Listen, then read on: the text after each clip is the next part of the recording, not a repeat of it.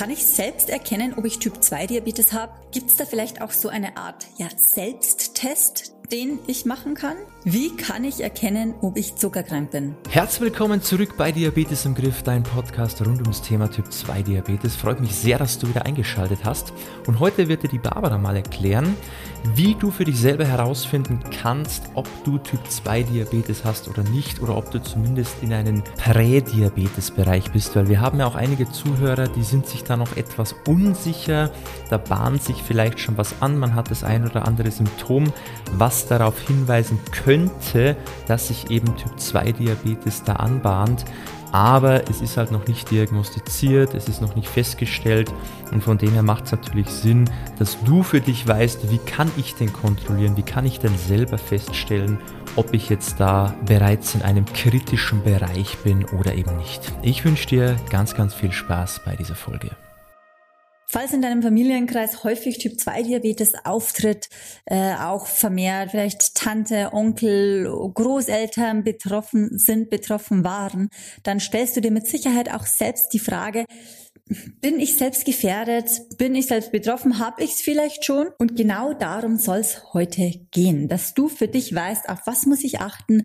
Was sind die Parameter, die ich selbst in der Hand habe, die ich selbst kontrollieren soll? Und wann macht es natürlich Sinn, dass du das beim Arzt einfach genauer abklären lässt? Das sind wir schon bei dem ersten wichtigsten Punkt. Natürlich solltest du bei ähm, beim Verdacht oder bei Anzeichen so bald wie möglich den Arzt aufsuchen. Da müssen wir gar nicht länger drumherum reden. Du solltest die Werte dann bestimmen lassen, damit du natürlich so bald wie möglich Klarheit hast, weil je früher du natürlich das feststellst und weißt, desto eher kannst du das Ganze auch wieder umkehren und möglichst wenig Folgeerscheinungen, Folgeerkrankungen davon tragen. Deshalb lieber einmal zu oft als einmal zu wenig das Ganze kontrollieren lassen. Weil gerade wenn du im prädiabetischen Bereich dich befindest oder auch Diabetes erst vor kurzem diagnostiziert wurde und du dann diese Ruder rumreißt, vor allem richtig rumreißt mit dem richtigen Lebensstil, dann muss es nicht in einer Handvoll Medikamente oder im Insulinspritzen enden, äh, wie es häufig immer noch heutzutage tatsächlich äh, ja erzählt wird. Erst Diabetes, dann schaut man, ob man so hinbekommt, dann Medikamente und dann Insulin, da führt kein Weg vorbei. Nein, das ist definitiv nicht korrekt und deshalb schau, dass du für dich rechtzeitig erkennst, bin ich da gefährdet, bin ich es nicht, um das Ganze natürlich dann auch wieder umzukehren.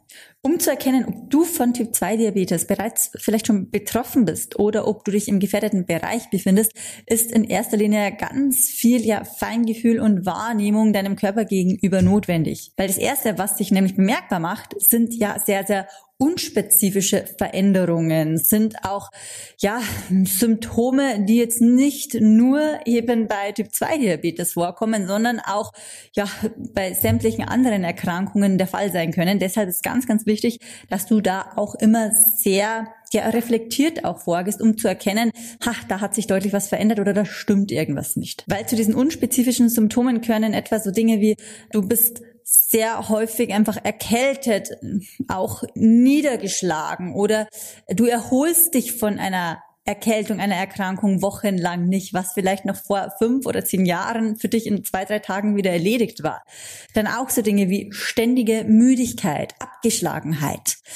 Was sehr häufig auch unterschätzt wird oder nicht wirklich beachtet wird, ist auch erhöhte Reizbarkeit. Also auch so Richtung äh, depressive Phasen bist sehr, ja, auch grundlos traurig, einfach schlecht drauf, bringst gefühlt nichts auf die Reihe. Äh, oder wenn du morgen die Augen aufmachst, freust du dich eigentlich nur auf den Zeitpunkt, wann du dich wieder ins Bett legen kannst und weiter schlafen kannst, weil dir einfach die Energie fehlt. Sprich, du bist richtig energielos. Was auch sehr, sehr typisch ist, sind eben Heißhungerattacken im Wechsel mit Übelkeit oder auch tatsächlich äh, Appetitlosigkeit. Auch ein Symptom können oder kann äh, trockene Haut sein und auch ja vermehrter Juckreiz ohne irgendeinen sichtliche, ja, ersichtlichen Ausschlag oder eine Hautreizung, sondern einfach nur, dass die Haut plötzlich juckt, spannt, eben weil sie auch sehr, sehr trocken ist. Das wird auch sehr häufig gerade zu Anfangs schon bemerkt und von den wenigsten einfach wahrgenommen, weil dann wird es eben auf die warme Heizungsluft geschoben oder jetzt ähm, dann auf die, ja allgemein auf die Hitze oder Desinfektionsmittel etc. Und eines, was auch noch sehr, sehr typisch ist, ist einfach, dass die Wunden sehr viel schlechter abheilen. Also bedeutet, du hast eine schlechte Wundheilung und kennst es nicht von dir. Weiter geht's mit den bisschen eindeutigeren Anzeichen, die dann schon tatsächlich ein bisschen spezifischer sind. Und zwar ist es das vermehrte Durstgefühl und auch infolgedessen häufiges Wasserlassen. Also diese zwei Komponenten, die sprechen schon mal sehr, sehr viel, dass mit dem Stoffwechsel irgendwas nicht so ganz stimmt. Also da spätestens sowieso wieder ab zum Arzt, Werte kontrollieren lassen. Und bei so Anzeichen wie ähm, ja, Verschlechterung der Augen, dass auch deine, deine Sehkraft, deine Sehstärke sehr stark wechselt. Also du ähm, zum einen oder an einem Tag siehst du wirklich super gut und am anderen Tag ist es eher auch so verschwommen und äh, ja, merkst einfach einen deutlichen Unterschied von heute auf gestern und es wiederholt sich. Dann auch so Dinge, wenn du äh, Taubheitsgefühle in den Füßen hast oder sogar Kribbeln in den, in den Füßen oder auch in den Händen. Bei solchen Symptomen solltest du unbedingt unverzüglich den Arzt aufsuchen. Aber ich glaube, das ist auch selbstverständlich für dich. Das waren jetzt mal ein paar so ja, Symptome, die du selbst einfach durch Wahrnehmung, durch Beobachten deines Körpers äh, feststellen kannst. Und dann gibt es dann natürlich eine sehr, sehr gängige Methode, einfach die sehr viel mehr Aussagekraft auch hat als reine symptomatisch betreffend. Und zwar ist es Blutzuckermessen. Ein Blutzuckermessgerät ist heutzutage sowieso überall erhältlich, also sei es in der Apotheke, du kannst es natürlich online bestellen, aber du kannst es auch in einigen Drogeriemärkten mittlerweile schon kaufen. Und deshalb ist das jetzt nichts mehr, wo man sagen muss, okay, ja, nein, das ist es mir jetzt nicht wert, weil gerade, wie gesagt, wenn in deinem familiären Umfeld sehr, sehr viele von Typ 2 Diabetes betroffen sind, dann solltest du selbst einfach für dich da die Gewissheit haben, bist du auf dem richtigen Weg oder eben nicht. Oder aber auch, wenn du vielleicht schon mal beim Arzt warst, ähm, wegen Verdachtsfall, und es wurde dann auch der Blutzucker gemessen, wurde vielleicht spontan einfach gemessen. Und da konnte man jetzt keine Auffälligkeiten feststellen, du aber dennoch auf Nummer sicher gehen willst, dann wird Sinn machen, dass du das natürlich auf regelmäßiger Basis häufig wiederholst, weil ein einziger Wert kann natürlich sehr, sehr stark beeinflusst sein, zum Positiven wie auch zum Negativen. Deshalb da unbedingt dann, wenn du ein Messgerät zu Hause hast, auch häufiger messen, bedeutet nüchtern Werte mal ein paar Tage in Folge erheben. Genauso auch postprandiale Werte bedeutet nach dem Essen, um dann zu sehen, wo liege ich denn da immer? Wo geht's denn hin? Wo ist die Tendenz? Oder war das eine Mal nur ein Ausrutscher zum Positiven oder eben auch zum Negativen?